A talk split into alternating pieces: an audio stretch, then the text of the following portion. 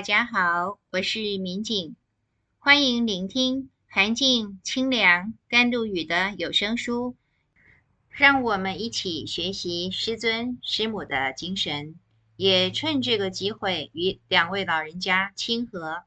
这一集我们要朗读的是词：青天白日放光明。韩静老人小学毕业，在上海的两位叔叔关心失护少年的未来，笔名寡嫂，希望侄儿离开从小生长的苏州，转到上海就学。少年韩静带着母亲的不舍与亡父留下的两本手抄本，就此在上海开始别开生面的生涯。虽然是远离了娘亲，他没忘记母亲转交手抄本时的叮咛，那是父亲留下的唯一遗产。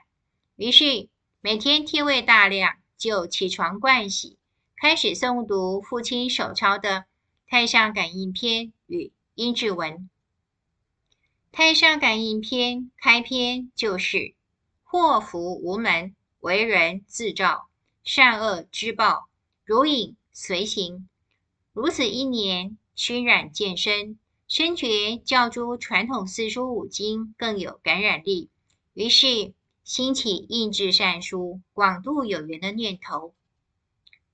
十四岁的少年开始利用假日在大街小巷穿梭，找寻印书店。这个为大众慧命奔走的小小身影，不啻日后为了弘教。四处奔波的缩影，他终于如愿找到一家印书店，欢欢喜喜地掏出零用钱，结余的十几个银元，那是两位叔叔的爱心，每个月各给他一个银元做零用，节省的他一个月花不到一块钱，存了一年，足足有十几块钱。店老板是一个好心人。主动提供给他有插画的书板不说，在两人讲妥价钱之后，天真的少年就急急的掏出银元，想要付清所有的款项。先心的老板却要他把钱收回，等印书印好了再付也不迟。后来甚至还找到学校来，告诉他原先的金额算多了，应该要再少一块钱的。涵静老人老来对天地教同奋讲起这件事，仿佛穿越时空回到少年。他说：“这个老板人很好啊，他不会欺骗我们小孩子。”三书前后三度印行，三书印妥，先是寄存在三叔工作的广仁善堂，再委托招商局工作的四叔送上江华轮。沿着长江渡口发送有缘，这件无心为之的大善行，无形中为韩静老人添了长寿的筹码，是他始料未及的。广仁善堂施药施棺的社会救济模式，后来在中国对日抗战期间被韩静老人沿用。他身在华山，西安宗哲社的成员不时上山报告。日机轰炸过后的惨状，红星智慧呢，因此就在西安成立。空袭过后，救护队成员抬着担架找寻伤者，甚至是拿着桶子、勺子去舀尸块。日本飞机不来的日子，红星智慧就专注在济贫。他一心济世，社会救济只是其中一环。他更热衷教人为善，从根本解决社会的动荡。印善书是如此，日后弘教也不脱这个大框架。除此之外，他从来没有忘记印化有形的，始终是无形，因此潜心祈祷。他九十四年的人生行教，做的最热切也最成功的一件事。大概要算是祈祷了。韩金老人如此勤于祈祷，究竟是图什么呢？我们不妨从他手里的祈祷词略窥端倪。华山时代，他写的是：“精研初开启，静心复净身，身心斋洁净，祈祷度众生。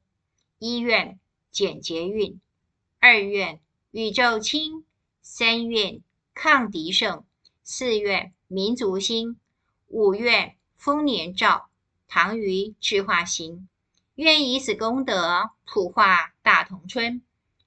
奉命来台之后呢，写的是愿人心复古，报道乐德，回天转运，人类浩劫化简于无形。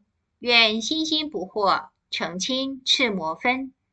愿天佑中国大陆同胞，挣脱无边苦海，早出火热水深。愿青天白日放光明。我居自由安宁繁荣，愿与台湾共生死，政府共同存亡。天地教复兴之后，祈祷词以此为蓝本，略有增减。然而基本精神不变，全为广大众生，并无为个人祈福的部分。可若要以小人之心度君子之腹，这些祈祷词有没有可能只是漂亮的官方说法呢？凭借韩静老人超过六十年的实证修炼，按理说长命百岁不成问题。尤其雷气真身是超越道家传统修炼的大法，然而他自始至终都心知肚明，雷气真身的修炼再怎么艰辛，结果呢，其实纯粹是利他，作用不在自身。一九九一年，医生帮他摘除重达。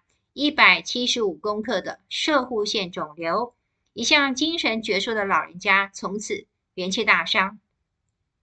一百七十五克的超大肿瘤的确罕见，追根究底，他心里有数，那是他坚持保台的结果。